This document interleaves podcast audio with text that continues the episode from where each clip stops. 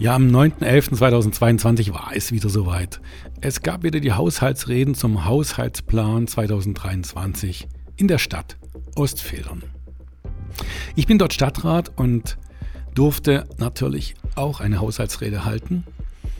Ähm, ich bin aber Einzelstadtrat. Das bedeutet, ich habe nur fünf Minuten Zeit bekommen, im Gegensatz zu den Fraktionen. Das heißt, äh, Fraktionen sind die, die mehr als drei Stadträte haben.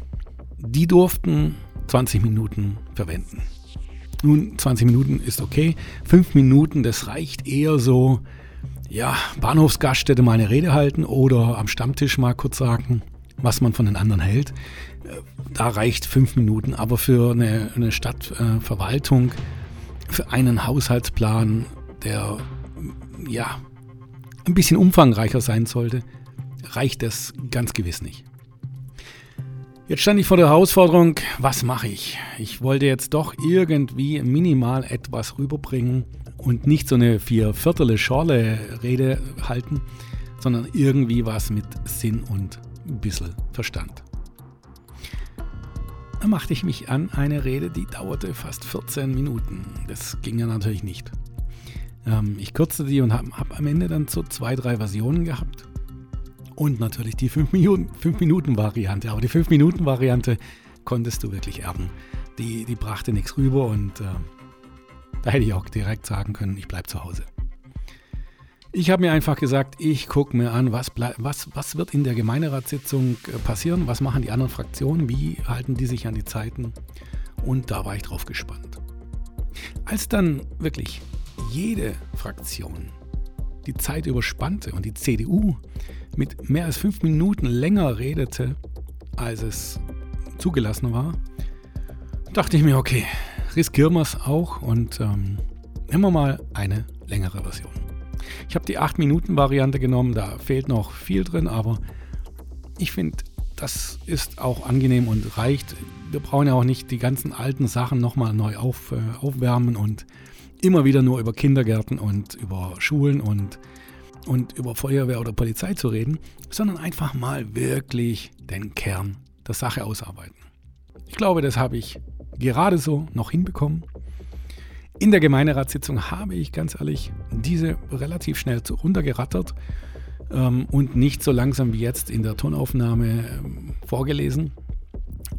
Es war ja auch kein Zuschauer da. Also die einzigen, die das mitbekommen haben, waren die Kolleginnen und Kollegen von der Verwaltung und die Stadträte selbst.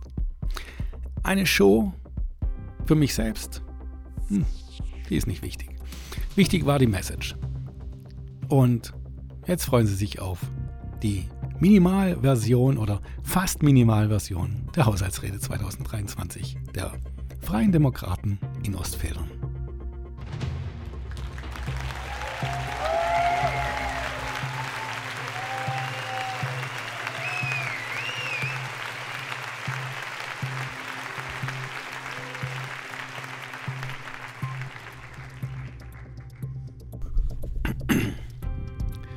Sehr geehrter Herr Oberbürgermeister Boley, Herr Bürgermeister Lechner, Frau Bürgermeisterin Bader, liebe Kolleginnen und Kollegen, sehr geehrte Damen und Herren.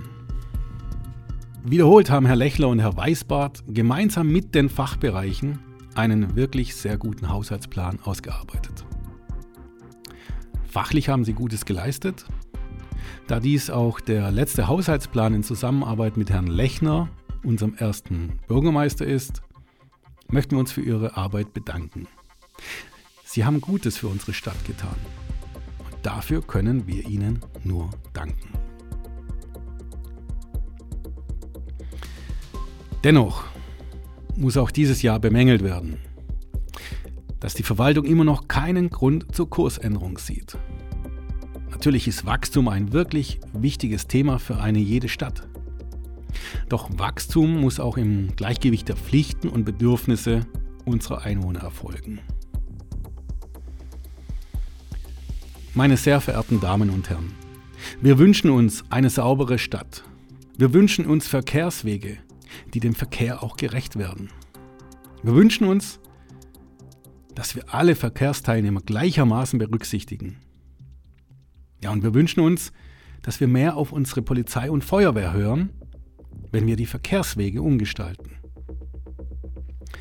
Wir wünschen uns natürlich auch eine bessere Infrastruktur in allen Ortsteilen gleichermaßen.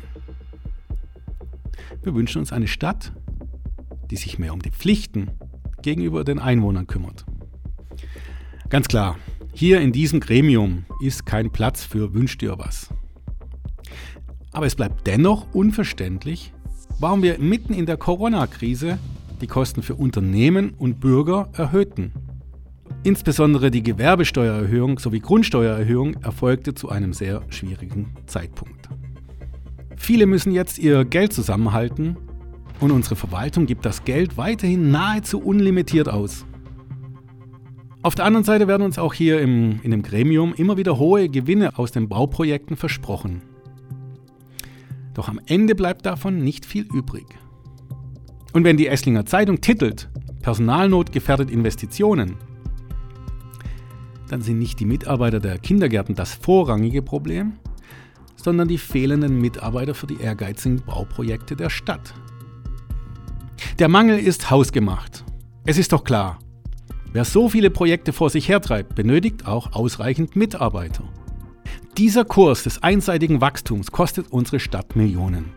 Hier Mehrkosten in Höhe von 3,5 Millionen für eine Schule, anderswo Millionen für einen Industriepark, dessen letztliche Größe der Fehlplanung heute noch nicht bekannt ist. Diese Fehler darf man auch nicht den Mitarbeitern in Rechnung stellen. Nein, für diese Fehler sind andere verantwortlich. Es ist Zeit, dass die Verwaltungsführung einen Plan für einen Kurswechsel vorlegt. Einen Plan, der Wirtschaft, Umwelt und soziale Belange gleichermaßen berücksichtigt. Vielleicht wäre auch ein erster Schritt, die Anträge und Fragen aus den Haushaltsreden hier, aus diesem Gremium hier, mit etwas mehr Ernsthaftigkeit zu begegnen. Das meiste wird schnell abgetan und bewirkt keine Änderung in der Planung und Handlung unserer Verwaltung. Ich erinnere an dieser Stelle an die Haushaltsrede von meinem Kollegen Dr. Gerd Hohenberger. Er hatte letztes Jahr die Verwaltung aufgefordert, eine Biogasanlage, Windkraftanlagen und die Installation von Anlagen zur Wasserstoffgewinnung in Betracht zu ziehen und die Möglichkeiten dazu zu prüfen. Zudem sollte ein Konzept erarbeitet werden, das es den Einwohnern leichter macht, jede Dachfläche und Fassade bei Interesse mit Solaranlagen zu bestücken. Dass es an Ernsthaftigkeit fehlt, zeigt allein schon die Antwort zu den Windkraftanlagen. Wir liegen in einer Einflugschneise, hieß es kurz und knapp. Dass es aber auch andere Anlagen gibt als horizontale Windräder, die 150 Meter in die Höhe ragen, das interessierte bei dieser Antwort nicht. Vertikale Windräder, flügellose Windkraftanlagen, hybride Windkraftanlagen, Anlagen zur Dach- oder Flächenmontage, all das gibt es nicht, weil wir in einer Einflugschneise liegen. Übrig bleibt nur ein etwas neidischer Blick in die Richtung Tübingen. Dort schaffte ein wirtschaftlich orientierter Grüner, okay vielleicht hellgrüner, seine Gemeinderäte davon zu überzeugen, schon früh und umfangreich in Sonnenkraft zu investieren. Ja, und heute muss er sich Sorgen über Übergewinne seiner Stadtwerke machen. Es sieht so aus, als hätte Boris Palmer vieles richtig gemacht. Ich bin jedenfalls froh, dass es solche Politiker gibt. Wir alle benötigen mehr an Mut und Integrität. Okay, Palmers impulsives Handeln, das brauchen wir nicht. Dem Mutigen und Integren werden auch eher Fehler vergeben. Wir Freien Demokraten haben abschließend nur eine Frage. Wann ändert unsere Verwaltung den aktuellen Kurs? Und kümmert sich um die Belange und Einwohner unserer Stadt?